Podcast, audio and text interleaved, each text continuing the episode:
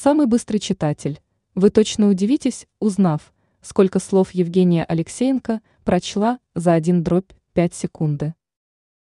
Звание самого быстрого читателя принадлежит киевлянке Евгении Алексеенко. Свой рекорд она поставила в далеком 1989 году.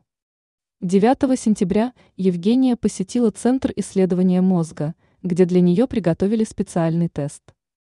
Материалы для тестирования были подобраны таким образом, чтобы для Алексеенко они были совершенно незнакомы.